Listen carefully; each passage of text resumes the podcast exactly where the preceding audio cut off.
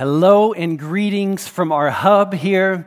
I am so glad that you're with us here at the service today. We are in part two. We're actually today we're going to be uh, handling a very, very, very uh, spannendes Thema. How do I say that? an exciting topic. I just finished a whole message here in German, and now I got to switch gears and do do this in English. I'm so glad that you're here today. Part two of a series that we're calling More more. And there is always more life. There's more life, a quality of life in Jesus Christ. And that is what we're looking at in this series. Before we get, really get started today, I want to look in this camera. I want to greet each and every one of you that might be uh, here watching this, uh, this uh, YouTube service. Right now, we're, we're pretty much uh, in this mode right now until the end of the year where we're, we're offering services like this online. Uh, we're just kind of uh, keeping things a little bit a little bit spaced out and people spaced out and, and really just focusing in on, on uh, preaching the word and worshiping together, but it, in our living rooms. And so we're just happy that you have chosen to be with us today a huge thank you, really quickly, to all of the diligent hands and all of the diligent feet and all of the beautiful and amazing people uh, that we like to call our dream team. And I want to just say a huge thank you to all of you. You guys are, uh, really from the bottom of my heart, you guys are the heroes of this church. We really appreciate you. We thank you so much for everything that you have been doing in recent weeks, uh, uh recent months, actually, to, to make church happen. And uh, some people might think, well, in this season right now, we're just kind of doing online church. There's only just a few few people making church happen. That is that is the furthest thing from the truth. We have uh, many many people uh, in so many f- uh, different aspects of, of church life that are making church happen. We have uh, dozens and dozens of small group leaders out there leading small groups during this season, leading and pastoring people. And so I want to say a huge thank you to you guys. As you can see, we have a new uh, set, a new stage look here today. And I want to say a huge thank you uh, to uh, actually dozens of people that have, that have helped in, uh, in uh, helping us to complete a project here. We're not all the way there, but we're just trying to present just a little bit of a different look. We've all been looking at, at church on screens for so long now and, uh, and, so just trying to freshen up the look a little bit. So thank you for all those that have been actively helping out. We have a whole crew here in our hub uh, that are serving you right now. And so i just want to say thank you Dream Team, and also a huge thank you to all those that showed up yesterday for our first Saturday serve. And in the midst of, of everything that's going on in our, in, our, in, our, in our world, I think the tendency is to just shut down and to stop, to stop being a blessing to others. And I want to continue uh, for us as a church to, to, to see us being generous and reaching out and keeping the hands and feet uh, and the feet and the hands and feet of Jesus actively being a blessing to many other people, and I just wanted to report just really quickly one of the things that we were actively involved in yesterday.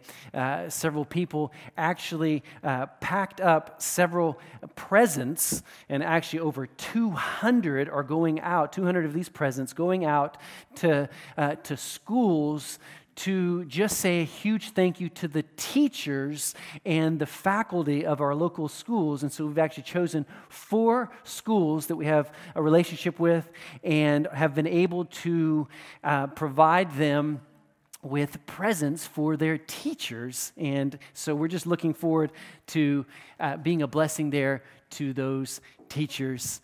Awesome.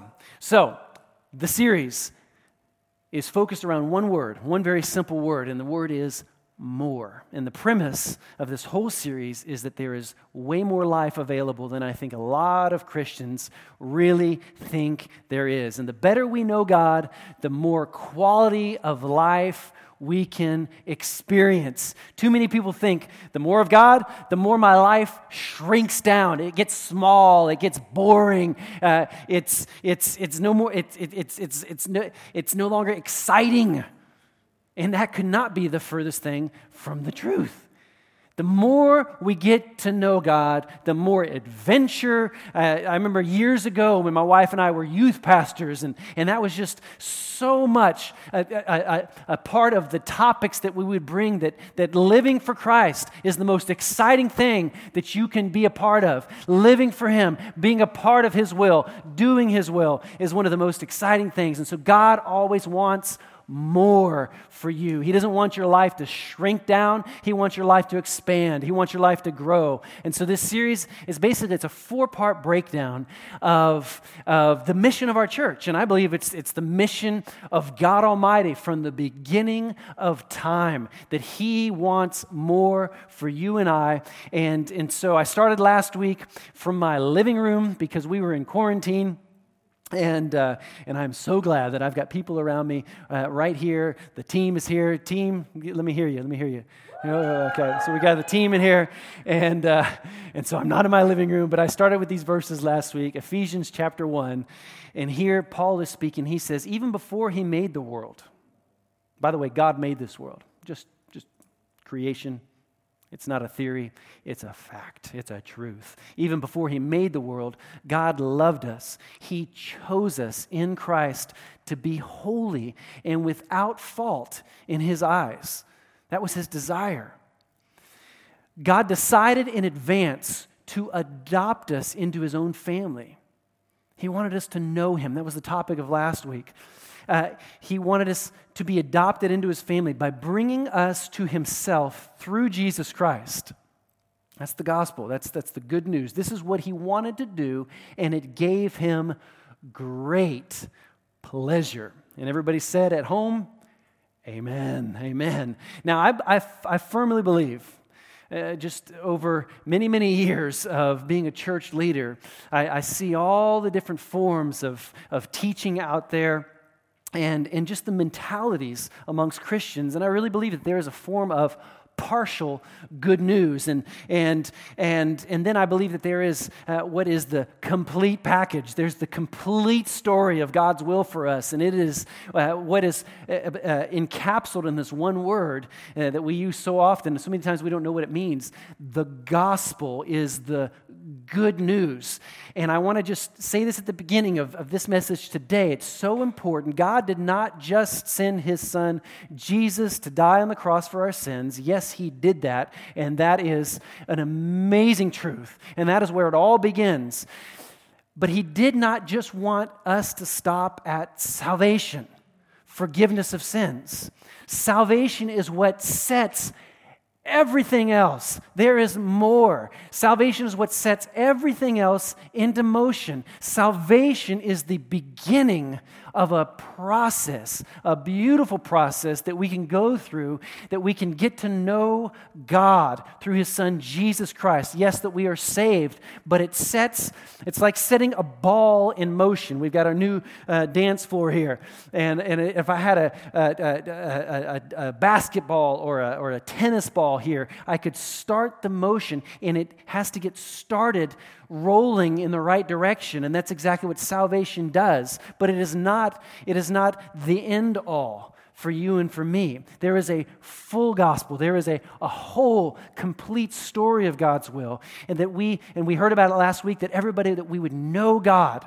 God is not mad at you. I, I, brought three points last week about, about how we can very practically, how do we, how do we get to know God? If you missed that, it's so key to understand what we're going to talk about today. And then number two, that everyone might be truly free that we might live in, in, in, in, in freedom, a free conscience, in order to, to, to live and to prosper and to, and, to, and to enjoy the life that God has given us on earth. And then, number three, that we can move over into really finally, now that we're free and we, we know God and we, we've discovered true freedom, we can begin to discover what, what our true purpose is here on earth. And that is, number four, to make a difference. And so today, I want, to, I want us to focus on this freedom aspect of God's perfect will. And by the way, a lot of this message today, I'm just going to say it here, I'm going to give honor to where honor is due. A lot of this message today is from a message I heard a long time ago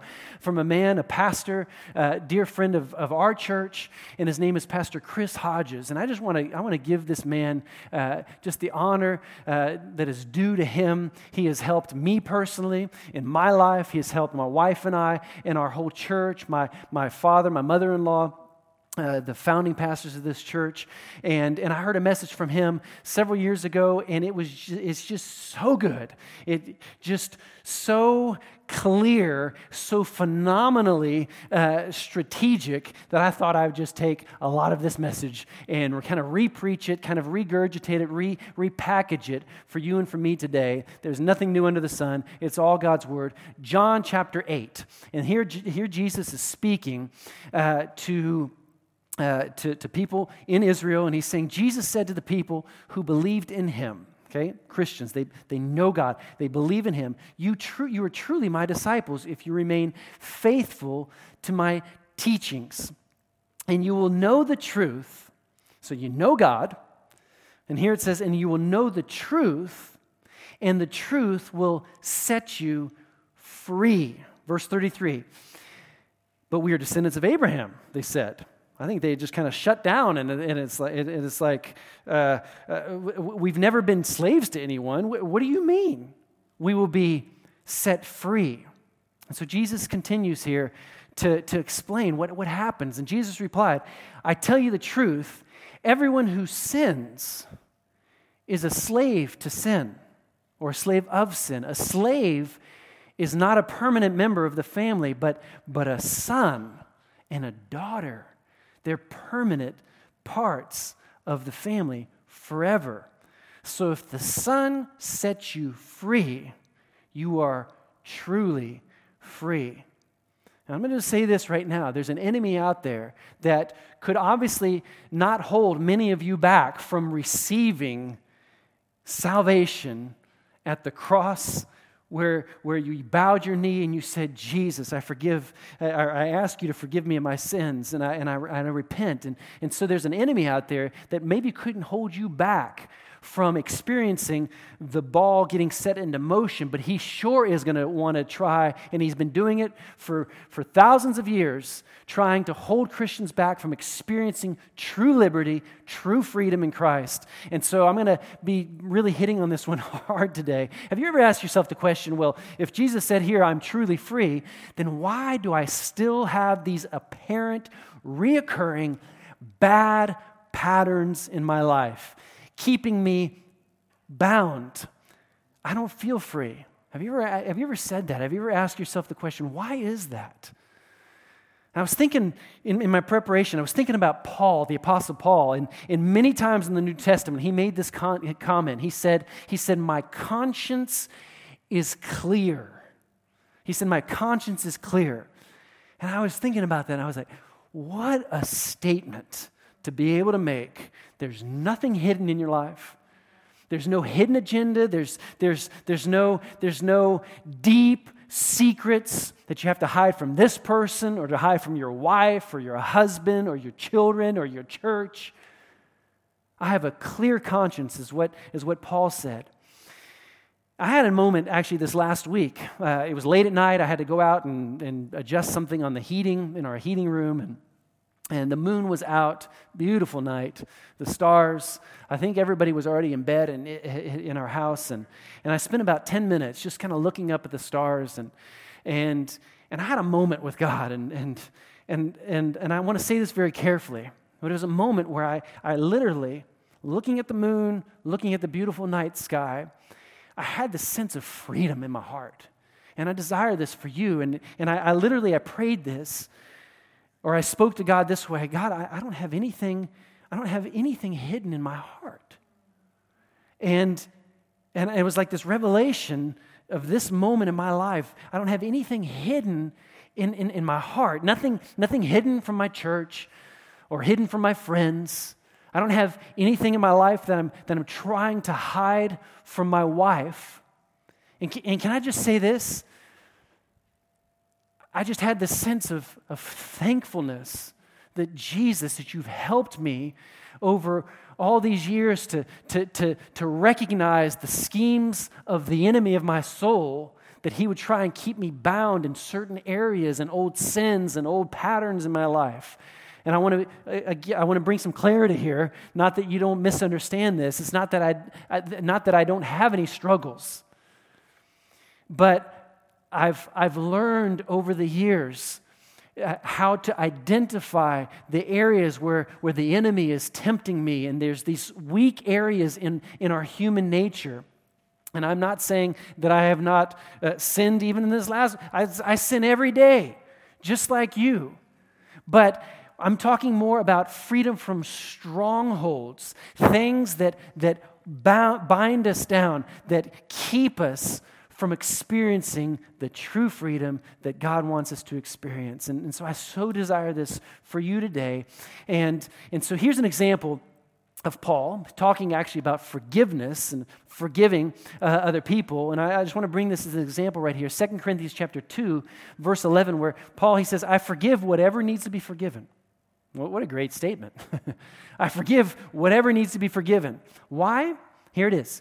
So that Satan will not outsmart us. Again, the topic here is, is forgiveness, but this applies to, to, to, to pretty much every type of temptation in your life that's going to keep you bound.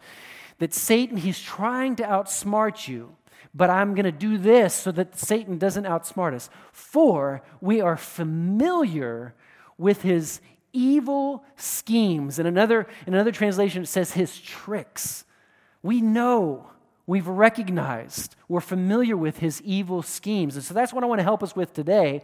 Just over these last minutes, I want to, uh, what are the schemes of the enemy? I want us to, to, to identify those things. Too many people are saved, but they're not free. They're trapped in certain sins. They're, they're a slave to old habits. They're plagued by things that rob of joy in life. The topic is, is, is more. We can experience more quality of life with God. And so Christianity does not stop at salvation. There's more life, there's more freedom for you. And so thank you, Jesus. He helps us to unveil, to discover, to recognize the enemy's schemes and experience, listen to this, freedom and victory. And I so desire that for you today in Jesus' name. This is so important. His schemes are always, and it's always been this way, they're always attached to three certain areas of human weakness that have plagued humankind from the beginning of time. Three areas. And the devil, he's not creative.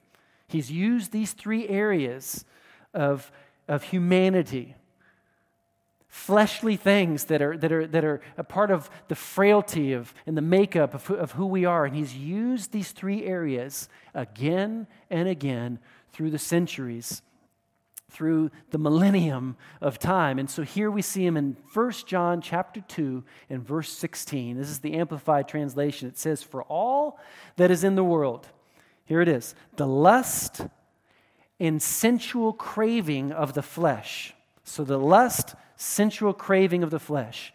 And number two, the lust and longing of the eyes. And then number three, boast, the boastful pride of life. Here in the Amplified, it says pretentious confidence in one's resources or in the stability of earthly things.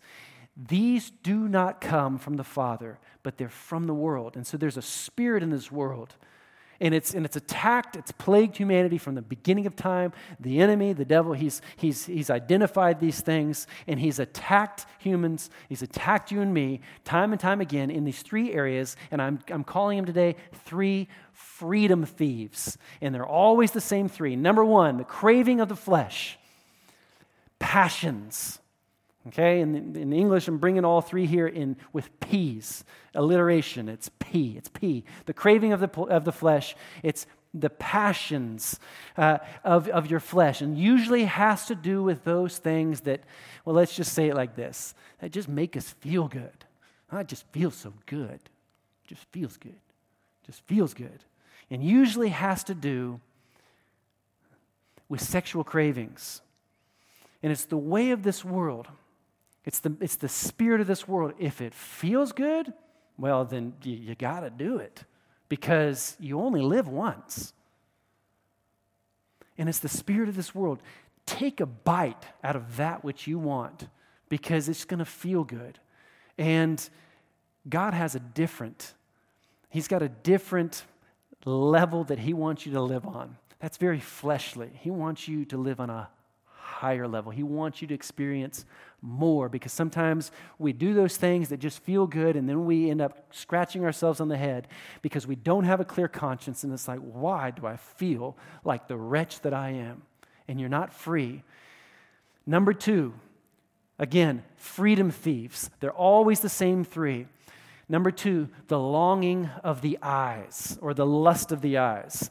And this has to do with possessions. Possessions. So we have, we have passions, we have possessions. And this is the over focus on things, being too fixed in this world and wanting more of it. Because let's, let's face it, this world is awesome. And, and so it's got a lot to offer. And so, uh, because I only live once, uh, the motto of this spirit says, I want it all and I want it now. And that's the, the, the, motto of, of this spirit. And if this gets misconstrued, if it gets out of balance, out of whack, it's not that God doesn't want you to have things. It's not that eh, it, God, he, he wants to bless us. He wants us to have even, He wants us to have good things. It's not the heart of God to, to withhold anything that's, that's good for you and good for your family. But if it gets misconstrued, if it gets out of balance, and you want, you want all of a sudden, you want more of the world, then you're automatically going to want less of Him. You're going to want less of God. And that's going to lead you into a place where you get bound by debt. I'm just going to be real practical here. Too, too many of us, we want it all and we want it now, and that leads us to going into, into all forms of debt. And what is debt? It, it, is, it, is, it, it is something that it's a trap that enslaves the person who is bound by this debt, and so that you're not free. So you and I are not free, and so that is the temptation. Number three, uh, uh, this freedom thief that has, has plagued humanity from the beginning of time, it's the pride of life. And the P word here is position. That I want to I wanna look good and I want to I want to I want to have this stature and position before before others and and usually has to do with a self-honoring and not God-honoring attitude. God tells us, you know, in his word he says that he opposes the proud. And let me just help us all out here. You do not want God opposing you. And so if God says that he opposes the proud, that's, that's not a good thing. I remember at Bible school just talking about these, these, these, these three uh, uh, freedom thieves. I learned it like this, and they actually all started with a, with a G the gold, the girls, and the glory. The gold, the, the, the, the uh, everything that, that there is uh, in this world, and I want it now. Uh, the girls, the, the lust of the flesh, the lust of the eyes, sorry, and then the pride of life, the, the glory. And, and, and, and these are all seen so evidently in God's word. These are areas that the enemy has used time and time. I'm just going to show you just real quick. This is so interesting. Adam and Eve in the garden, if we go way back to, to, to the very first book of the Bible in Genesis, right after the creation story. Genesis chapter 3, this is the NIV version. And, and here it says, When the woman saw that the fruit of the tree was good for food, it's going to be good for me. It's going to be, it's to, it's good. Well, it's to feel good. It's just going to be good. It's, it's what I want. Huh? And, and that it's pleasing to the eye, the lust of the eyes, and also desirable for gaining wisdom. Well, then I'll have a, a better position. And, and people will think that I am, I am it. Uh, and so, all of these three, she took some and she ate it. And she also gave some to her husband, who was with her, by the way, men. it wasn't the woman, just the woman, he was with her. And he ate it. And so Jesus was also, so that was Old Testament, Jesus was also tempted with these same three. Let's look at it. Matthew chapter, chapter 4. And this is when Jesus was uh, in the desert in the wilderness and he was he was tempted of the enemy tempted of the devil. And here verse 3 what are the three areas that that the enemy tempted him with? And again he's not creative. He's used them all throughout time. He knows the weaknesses of humanity. Now, verse 3 it says here during that time the devil came and said to him if anytime the devil comes and he asks that he uses that word if he's he's questioning he's questioning god and, and god's principles. If you are the son of god tell these stones to become big jelly donuts. So he's, he's basically, he's, he's, he's tempting him in the area of his flesh. It's, uh, you know that's going to feel good to eat that. You know, and, and this was a time where, where Jesus was actually, he was denying his flesh. He was crucifying these things, these areas of his life. Why? So that he could have more life, so that he could, he could fulfill his calling and that no enemy, no devil, no temptation could short circuit his calling. Verse 5, here's the second one. Then the devil took him to the holy city, Jerusalem, to the highest point of the temple position, and said, If you are the Son of God, jump off. And so here he's testing his pride, his position, because you know that the angels are going to come and you're going to everybody else is going to see and they're going to say oh god jesus you are you are the messiah. But jesus didn't need to prove anything. Here in verses 8 and 9 here's the other area. Next the devil took him to the peak of a very high mountain and showed him all the kingdoms of the world and, in their glory. And he says i will give it all to you. He said if you will kneel down and worship me and so i'll give you all of this if and you can have it now. Okay, so there's Old Testament, there's New Testament, and then I also want to point to, just so that we can see, it's just really clear, really, really clear. There, there were also, maybe you can remember, if you've studied a little bit in the Old Testament, maybe these, these, these false gods that keep popping up time and time again with the Israelites. And, and, and, and every one of these three main false gods represent one of these three areas that we're, or all three of these areas that we're talking about here. Number one, maybe you, have read, I remember, I remember reading the first time I really started getting into God's Word and really studying His, his Word in the Old Testament. I, I kept hearing about these Asherah poles, these Asherah poles, and they were always set up, and, and God, they were, they were, they were, uh, they were, uh, um, uh, uh how do you say it? They, he, they were an abomination to God these Asherah poles, and they were always set up. Uh, and, and what in the world was it? Well, Asherah was the Canaanite goddess, the fertility, the, the goddess of fertility. And in the worship of Asherah, they would set up these poles, and, and, and often Asherah was associated with practices that were prohibited by the God of Israel, Jehovah. And so here you have this, this Asherah worship.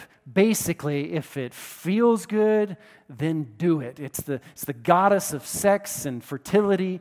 And, and so that was the, the one temptation. Then there was this, uh, there was, there was uh, uh, Mammon.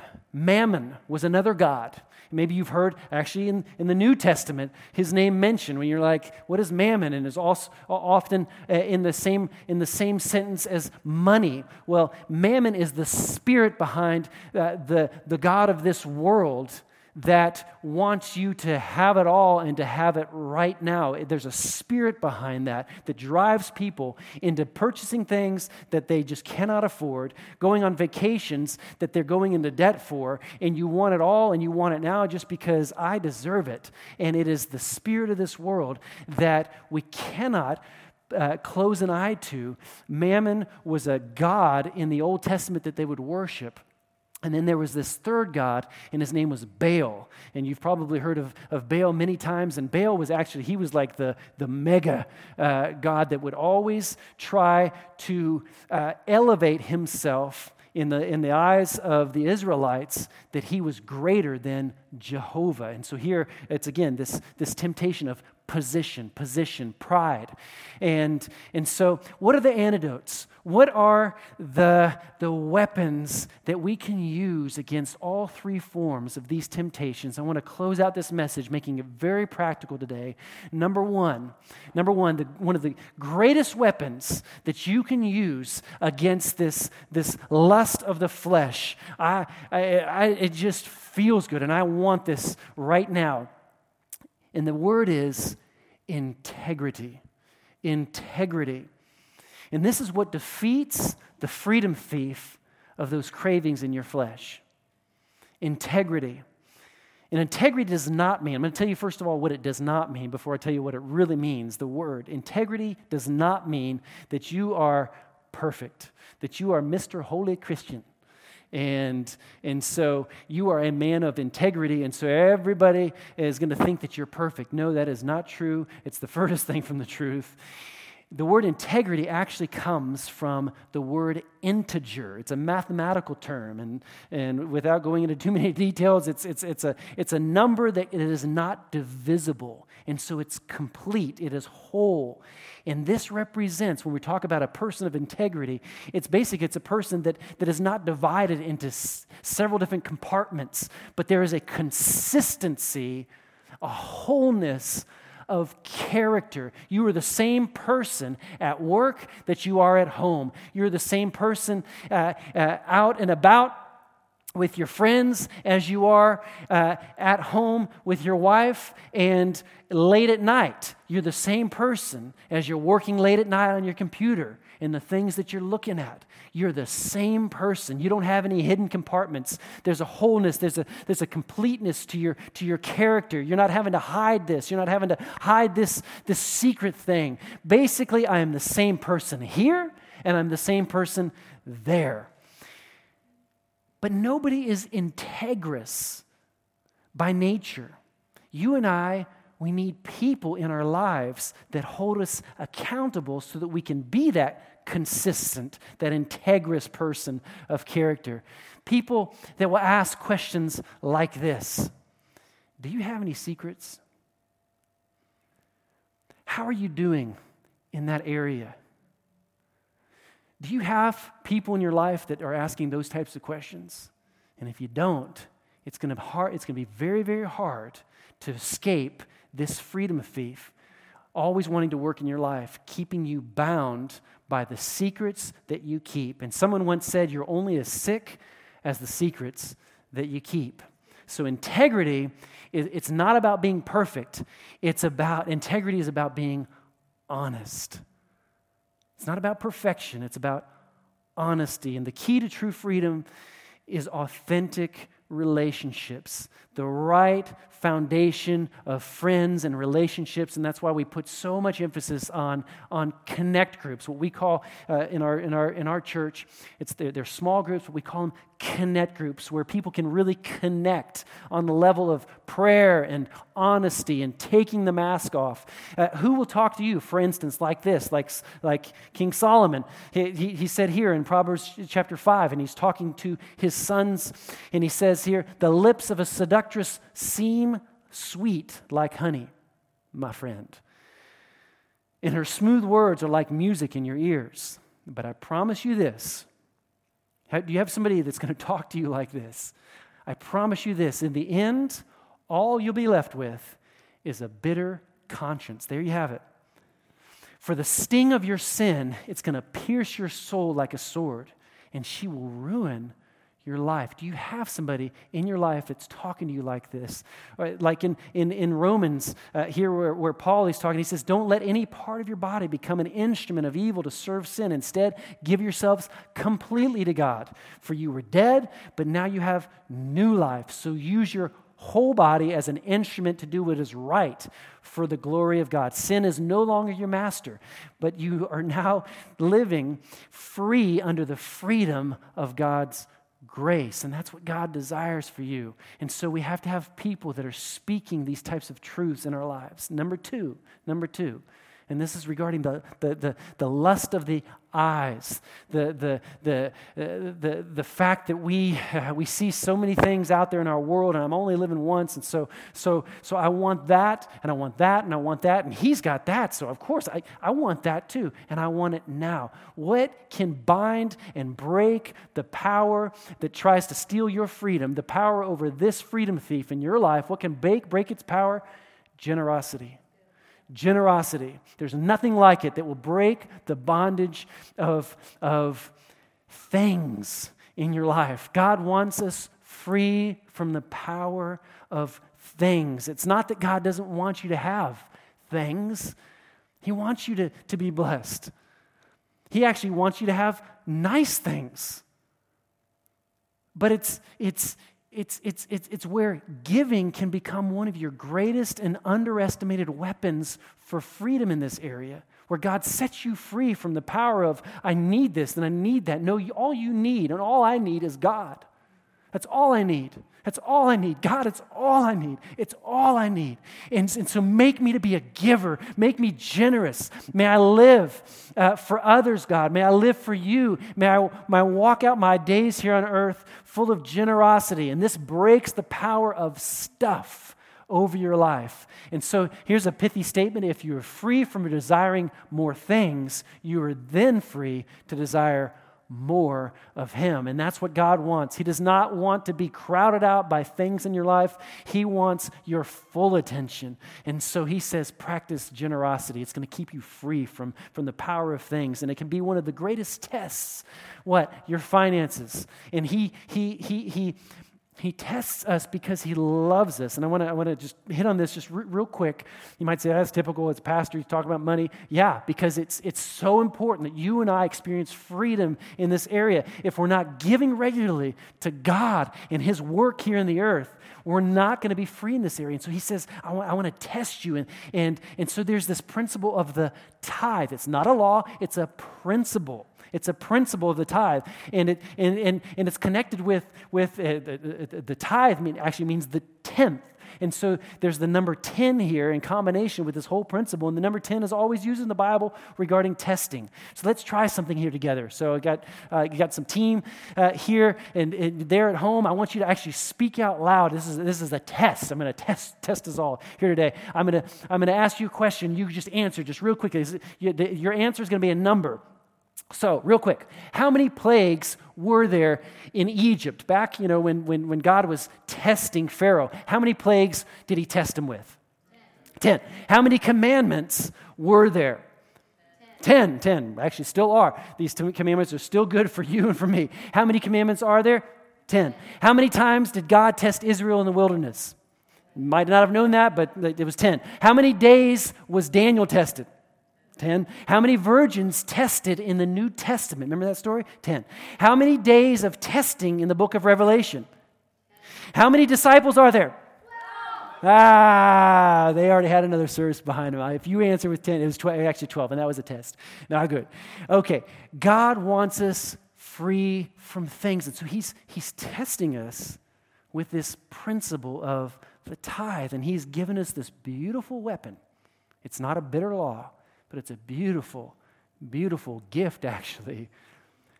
And I want you to see it that way the tithe, where he says in, in, in, Malachi chapter 3, he says, You're under a curse for, for, he's talking to the people of Israel here, for your whole nation has been cheating me.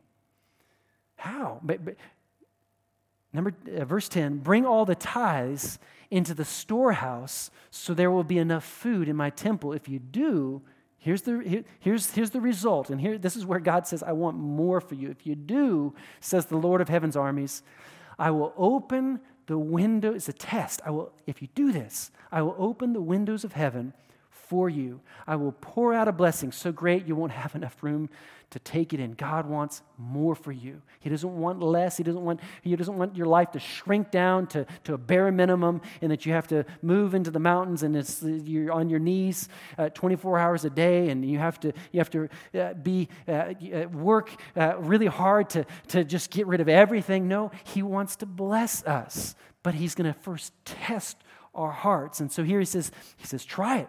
Put me to the test. Verse 11, your crops will then be abundant, for I will guard them from insects and disease. Anything that's going to try and rob you of freedom in your finances. Your grapes will not fall from the vine before they are ripe says the Lord. And how many times are we looking here and there at our different accounts and we're like, how in the world did that happen?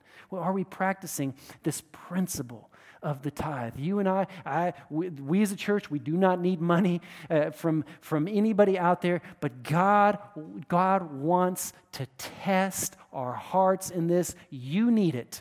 You need to practice this principle.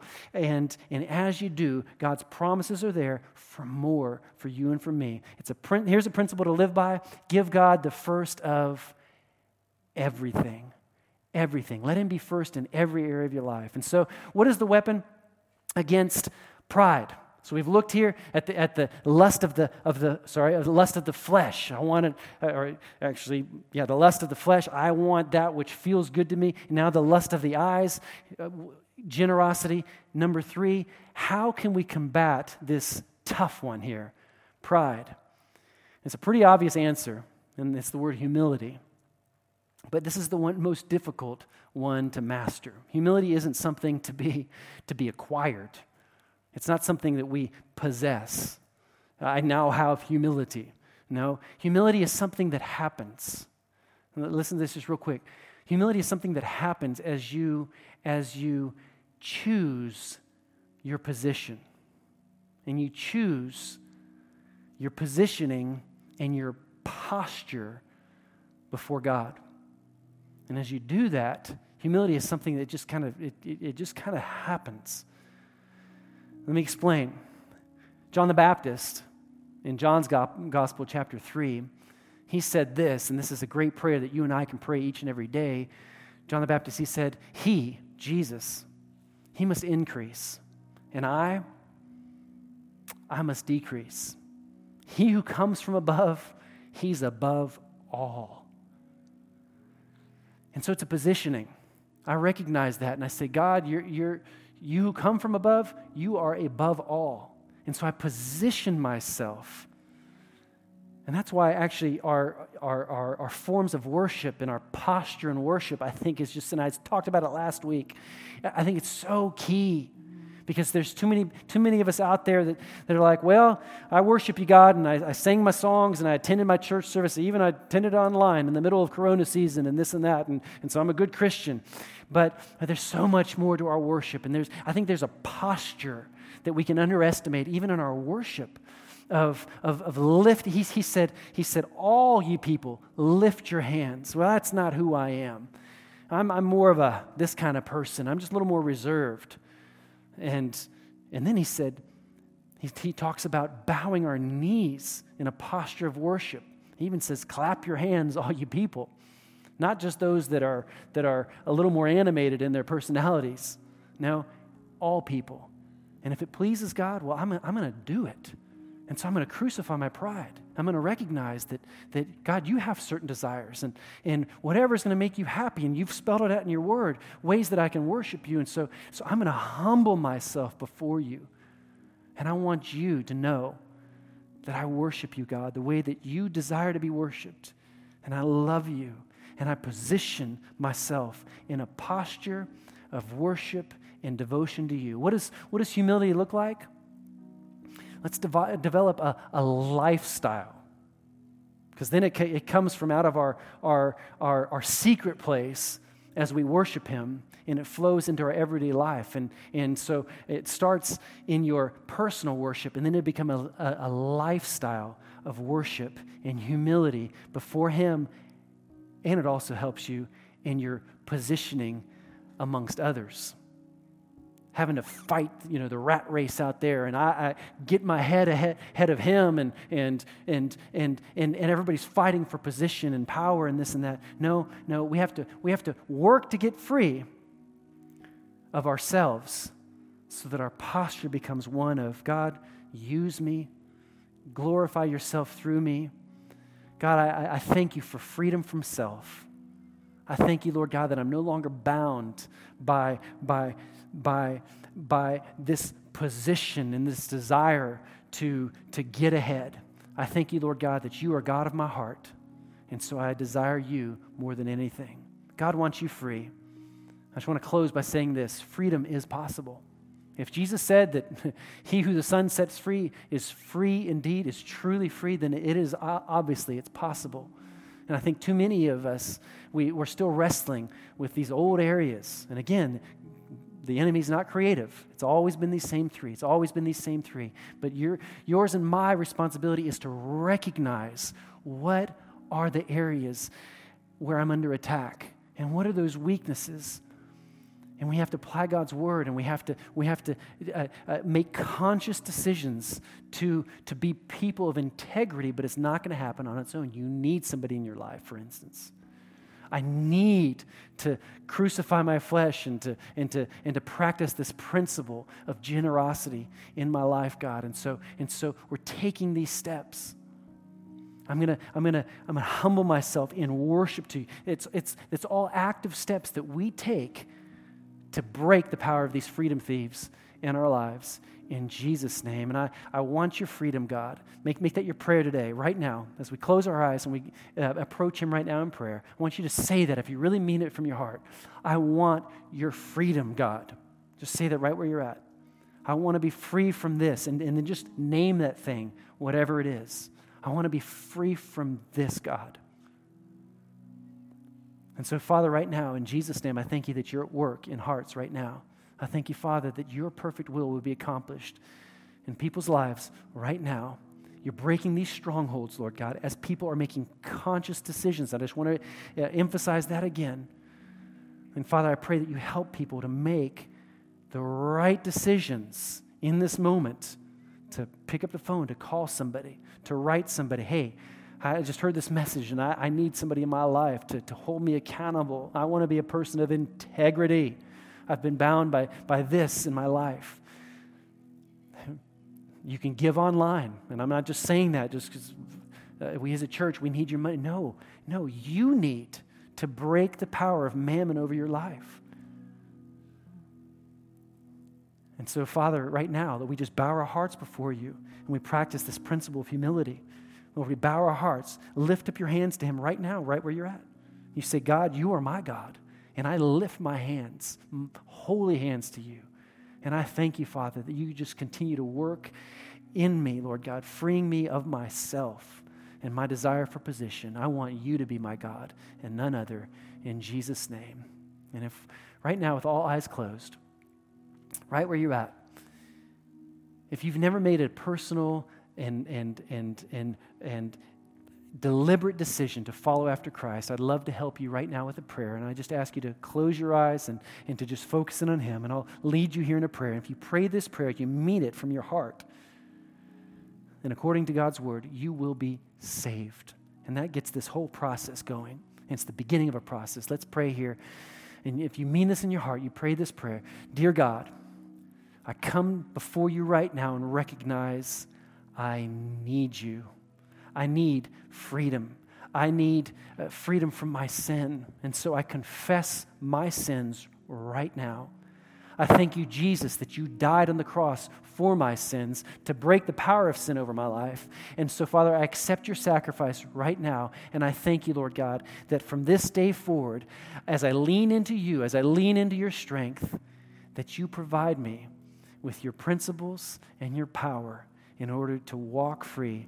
In Jesus' name, I thank you for it.